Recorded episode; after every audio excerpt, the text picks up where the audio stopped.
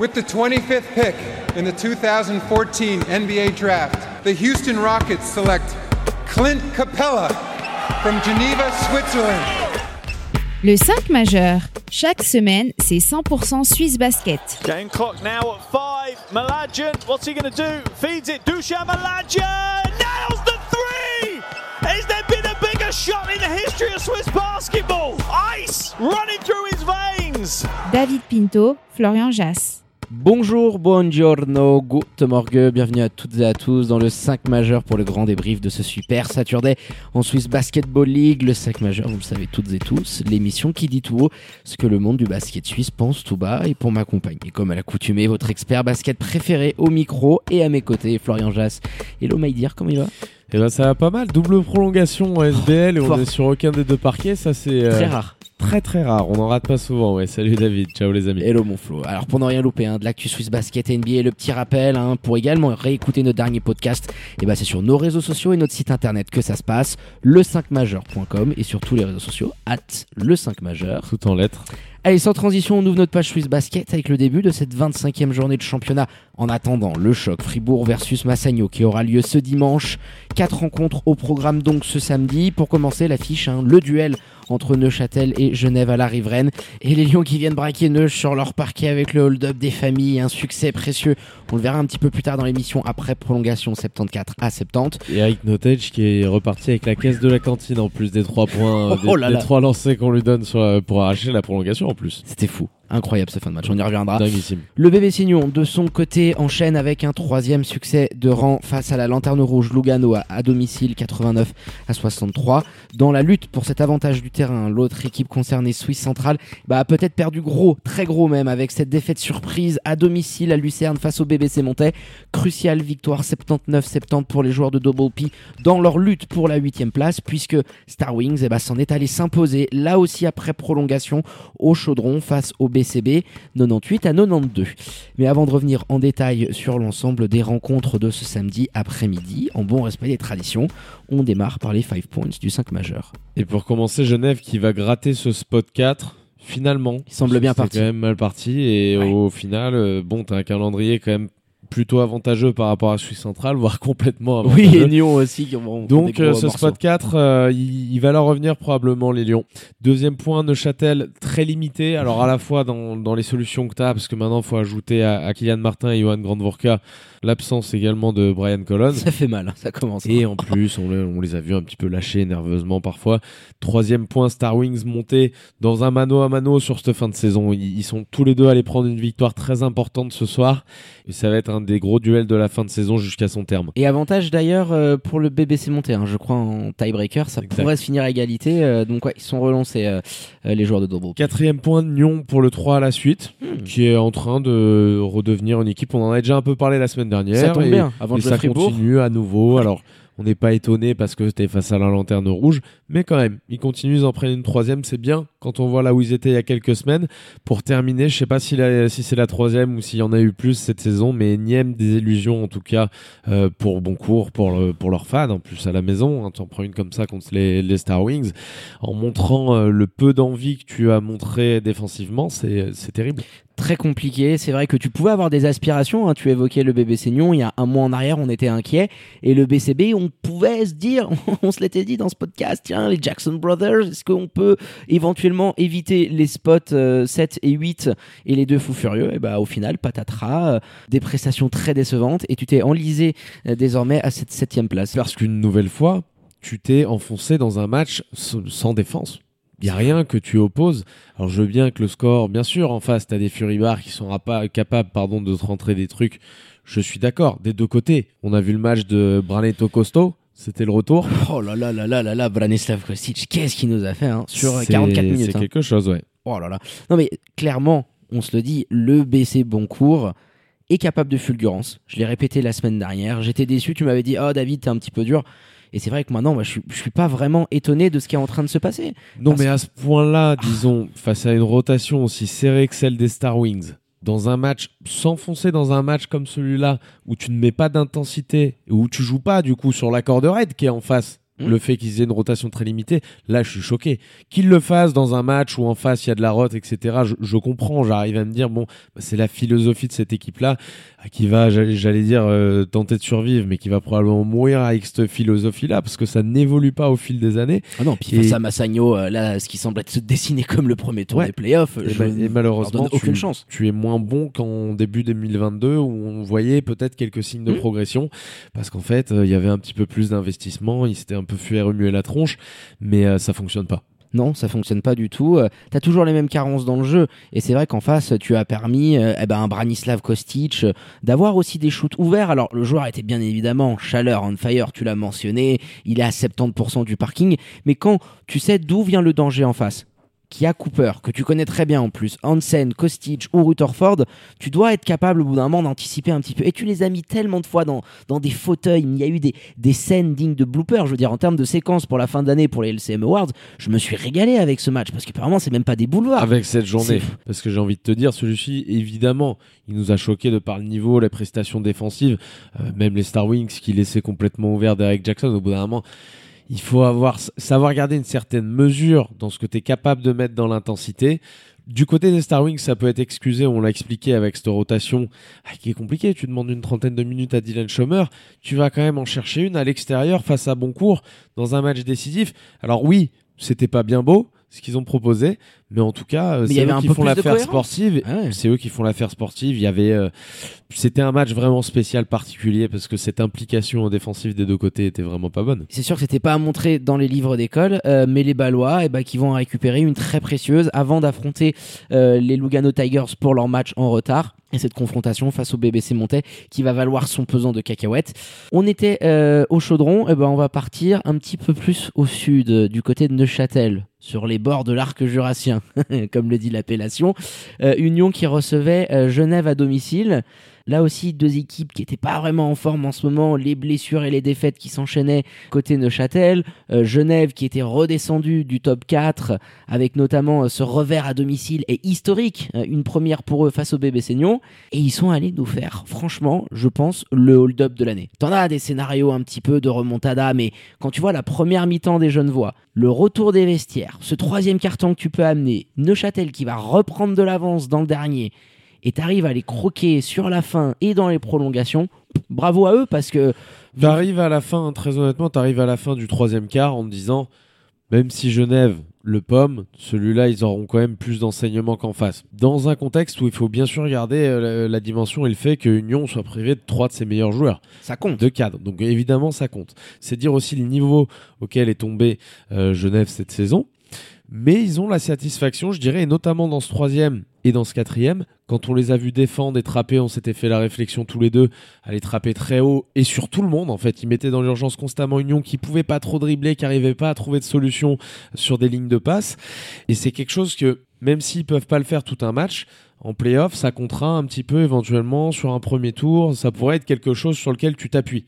Du côté d'Union, je suis pas sûr que ce soir ils vont avoir énormément. Ils savent sur quoi faudra pas s'appuyer, je pense. euh. Ah, c'est sûr. Non, mais en plus, tu dois, en tant qu'une équipe comme Neuchâtel, te dire bon, euh, Genève arrive aussi euh, dans une forme qui est pas bonne du tout. Des choix euh, d'André Stimach qui sont quand même assez dingues. Eric Nottage qui commence pas titulaire, alors qu'il va prendre euh, ses 38-39 minutes. Mais le message que tu lui envoies aussi, je pense qu'il y avait peut-être aussi une sorte d'é- d'électrochoc pour changer un peu les choses. Après cette première mi-temps, Je pense surtout qu'il veut jouer grand et il prend l'option de faire démarrer Dragan Zekovic et Eric Adams. Forcément, derrière, faut choisir entre Scott Suggs et Eric Notage. Bon, les deux font un bon match. Moi, sur ce coup-là, ça me dérange pas trop. Mais en tout cas, euh, dans ce qu'on a vu faire les Lions de Genève, offensivement notamment, et dans ce premier acte, euh, oui, c'est une équipe qui est complètement malade. Là, c'était un match d'une tristesse absolue. Absolue, Évidemment que les mecs, il y a deux, trois satisfactions, on a commencé par ça. Mais le spectacle proposé, à la fois par les joueurs, par les arbitres et puis partagé un peu par les coachs parce que forcément il y a de la nervosité quand un match est, est arbitré de cette façon c'était pas bon encore une fois sur tous les terrains de Euh, SBL, tout, franchement. tout a été euh, tout a été mauvais dans ce match là c'est vraiment une des ouais, je pense une des pires euh, affiches qu'on ait eu comme ça entre deux contenders alors ouais t'as la prolongation qui te fait dire un petit peu deux contenders je m'entends hein. je veux Oui, dire deux oui. équipes de haut de panier mais c'est la première fois qu'on se dit euh, cette saison il y en a eu des pas beaux celui-là vraiment en termes de niveau de jeu par moment c'est c'est très très critique très critique et ça en vient en plus, je dirais, occulter les prestations de certains joueurs. Tu vois, notamment, je pense côté Neuchâtel, Anabir qui est la très bonne satisfaction. The Ring Effect est vraiment assez dingue parce que Idegen, comme pas possible de loin, alors même s'il y a un petit peu de déchets aujourd'hui du parking, il prend ses responsabilités, il va chercher ses fautes. Et Chad, vintage Chad Timberlake, qui nous a rappelé euh, ses plus belles années euh, du côté de Fribourg Olympique notamment. Euh, 17 compris les responsabilités. Noé, Ouais. on est en train de revoir un petit peu. Alors, il est pas loin non plus. Il peut être à 5, 6 matchs. Je sais pas si c'est le ring effect ou si c'est le contract effect, mais en tout cas, il peut y avoir les deux hypothèses. Tu penses Bon, ah bah, tu- quand tu es Ah, un joueur oui, comme ça, sûr. que tu arrives à 5, 6, 7 semaines de la fin de ton contrat, évidemment que c'est un facteur qui fait que tu as envie de te montrer, que tu es plus souvent à la salle, que je dis pas que le mec a une mauvaise éthique, mais en tout cas, il sort du bois au bon moment Ça parce qu'il était dans une sacrée perdition. hein. Euh, Le PPR, on l'a perdu pendant plus d'un an, franchement. Ouais, Plus d'un peu an. ça. hein. Et, euh, et là, il est en train de, de ressortir un petit peu de son trou en enchaînant vraiment des bonnes prestations. Enfin, J'ai envie de te dire, est-ce que depuis qu'il est arrivé à Neuchâtel, il a connu une telle phase Non, c'est ce que je t'ai dit. de On, re- retrouve finalement celui qu'on avait vu sur la fin, sur la deuxième partie de saison du côté Montezan. Ouais, c'est ça. Voilà. euh, ça, ça remonte. Hein. Ça, ça remonte et il le fait avec des fondamentaux qui sont différents parce que c'est un garçon qui a travaillé, ça se voit. à 3, là, ce petit, à un moment donné, ce petit pull-up euh, qui prend à l'angle zéro. euh, pff. Après, à, à l'époque, il n'avait pas aussi une. euh, bon, ce soir, il en joue beaucoup. Il joue quasiment une quarantaine de minutes parce qu'il y a la prolongation.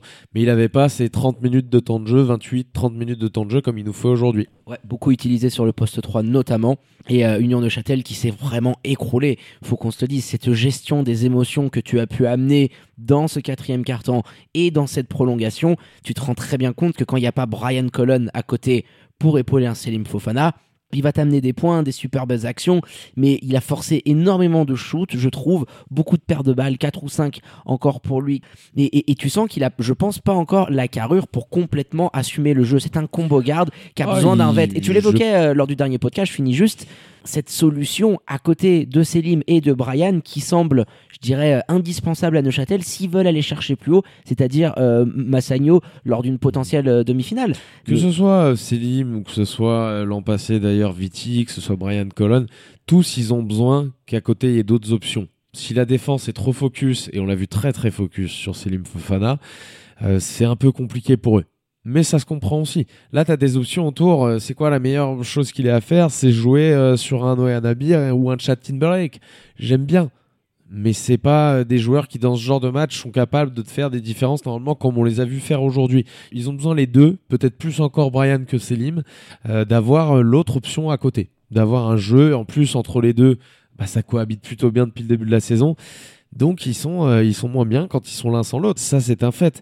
Maintenant, une nouvelle fois, on constate, et on l'avait déjà dit ici à plusieurs reprises, que cette équipe offensivement, euh, c'est compliqué euh, pour, euh, pour Union. On les a vus dans des très gros trous. Alors vous allez me dire, ouais, les Lions, ils marquent 6 points. Mais les Lions, c'est pas la même équipe, c'est pas la même catégorie normalement. Et là, euh, on se rend compte, bien sûr, tu as trois gros absents énormes. Il faut mal. pondérer un petit peu tout ça parce Mm. que c'est pas la même équipe non plus que celle qu'on a vue pendant les deux premiers tours et le début de ce troisième. Mais quand même, on voit, on voit dans le jeu, il y y a une identité qui est un petit peu moins claire. Clairement, il y a des lacunes qui, qui sont beaucoup plus Et même quand visibles. c'est des pros d'ailleurs et que c'est la même équipe, enfin l'équipe top que tu peux mettre en ce moment, qui est pas non plus dégueulasse, on devrait faire, voir un petit peu mieux. Je suis d'accord avec toi, on devrait voir beaucoup plus de fondamentaux. Et c'est vrai que surtout défensivement, par rapport à ce qu'a pu te proposer Genève dans la variété, tu as évoqué euh, ces prises à deux, ces trappes systématiques, notamment lors du troisième carton. Euh, c'est beaucoup plus facile quand tu as un joueur absolument merveilleux comme Scott Suggs. Il faut juste qu'on termine sur sa perf, qui est une des plus impressionnantes que j'ai vues cette année. Tant il les a portées. Je veux dire, la deuxième mi-temps, c'est lui qui remet la Genève gagner dans un match en plus important 30 pions. à euh, l'extérieur. 73% de réussite euh, générale, 11 sur 15, 5 sur 7 du parking, 5 contre. Je vous donne la stat avant parce qu'il y a des rebonds, mais 5 contre. Et je pense que les statisticiens en ont peut-être oublié un Ils ont ou deux. des yeux, voilà. Ah, sur il a, il été vraiment partout. Tu, tu sens que ce joueur-là aussi, tu n'es pas arrivé à le maximiser avec une équipe vraiment complète, avec Bon, un bah, collectif façon, qui tient la on route. savait, mais on le savait. En plus, ce soir, quand il est luné comme ça sur un match, et que t'as pratiquement tout qui rentre. Il rate un ou deux shoots euh, à 3, mais globalement, c'est pas une sélection qui est facile. Il t'a nous prendre des machins, des fadeaway, des, des, comment il nous les a appelés, le, le père Des Ali turnaround shots. Des turnaround Son shots pote Kevin au commentaire.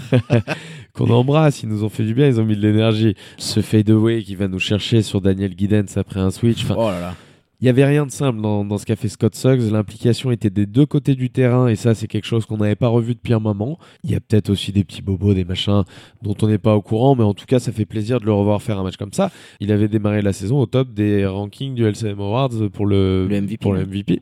Et il l'a montré pourquoi il en avait encore dans les jambes, bien épaulé par Eric Notage, euh, qui a posé ses 22 pions euh, en sortie de banc et qui est surtout le protagoniste bah, de cette action, euh, qui a quand même amené pas mal de rebut-ménage euh, à la riveraine. Mitar Trivunovic a pris sa technique. Un petit peu incandescent. On vous refait rapidement l'action si vous l'avez pas vu. hein. Il reste quelques secondes à jouer. Remise en jeu euh, pour Genève. Trois points de retard. Eric Notage remonte le terrain, élimine Selim Fofana, arrive au niveau de la zone centrale. Et là, Noé Anabir qui veut essayer de lui faire faute. Il lève les bras. On a la sensation qu'il est quand même en train de dégainer. Et Noé qui se fait attraper par la patrouille. Les arbitres qui donnent trois lancers francs. Donc, qui considèrent qu'il était dans un mouvement de shoot. Compliqué. Elle est risquée. Ouais, euh, de toute façon, risquée. tu peux me dire ce que tu veux derrière euh, le, le call, le faire, le pas le faire.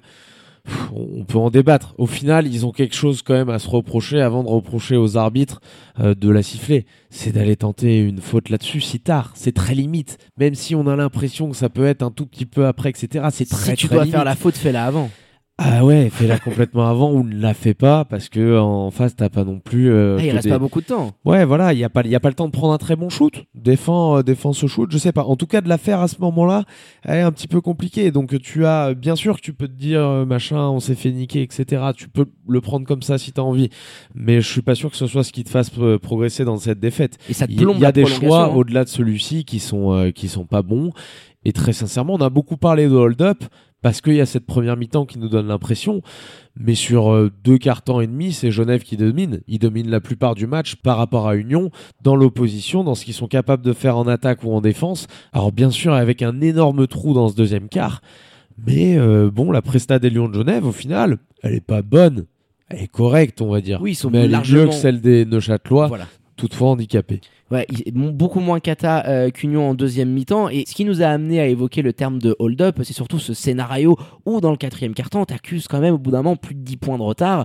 Et tu te dis, bon, c'est pas possible, euh, Neuchâtel ne peut pas le lâcher. Euh, Il y a ces lancers francs à la dernière seconde. qui- Eh ben si, ils ont sali Voilà. les Bénards une, euh, une nouvelle fois, parce qu'ils ils nous l'ont déjà fait à quelques reprises quand même. Ouais, et puis Union qui s'est sabordé parce que tu prends la double technique, tu, tu entames la, la prolongation par ensuite un panier, ça fait 5-0 pour, Tu as un petit peu tout le monde qui craque, et ce qui est, euh, ce qui est assez dingue, c'est que bien sûr les joueurs font pas le taf à un moment donné. Parce qu'il y a de la fatigue, parce que les rotations sont limitées évidemment. Mais à un moment donné, il y a des erreurs qui sont commises. Celle de Mitard, elle est énorme. Et même s'il y a de la frustration, parce que tout au long de la rencontre, l'arbitrage était pas très bon. On a vu d'ailleurs. André Stimats être aussi très énervé Ouais, qui a pris donné sa technique qui a notamment. pris sa technique. Mais tu peux pas à ce moment-là avoir et ton coach qui te fait ça, et ton capitaine qui est blessé en plus, qui vient en remettre une petite couche, les deux qui se prennent des techniques, t'envoies deux lancers. Bah la Genève qui rescore derrière et boum, t'es Avec un quatre. end one, avec un end one. en T'es à moins quoi. 5, ouais. C'est Euh, non, parce qu'il rate le lancer, mais t'es Ouais. t'es à deux possessions. Et, euh, et voilà, c'est euh, terminé marron parce que t'as pas en magasin les joueurs que t'as habituellement et qui sont capables de te sortir de ces situations. Et, force collectivement, t'as pas la réponse. Euh, ouais, Union euh, qui continue à afficher et à montrer ses lacunes malgré les blessures. Alors même si ce troisième spot euh, semble clairement acquis pour eux, euh, va falloir euh, penser les plaies, récupérer un petit peu tout ce beau monde pour arriver euh, sur un premier tour de playoff euh, dans les meilleures dispositions. Ça va être short, hein, ça, ça Ouais, revient tard. euh, c'est... Oh, il reste quoi? Deux matchs de saison régulière Deux matchs, de trois? Saison réguli- ouais, deux matchs de saison régulière. Ensuite, il va y avoir euh, une toute petite trêve et tu vas enchaîner avec le premier tour. Donc là, ouais, Mitard, euh, il doit commencer à essayer de. Dur, dur, hein. Ouais, ça dure un petit peu. euh, petit- petite larme de, de- de transpiration qui coule un petit peu sur le front. Et pour terminer euh, sur les Genevois qui se sont imposés, on évoquera le classement, hein, puisqu'avec ce succès, euh, tu réalises la très bonne opération euh, dans cette lutte pour la quatrième place.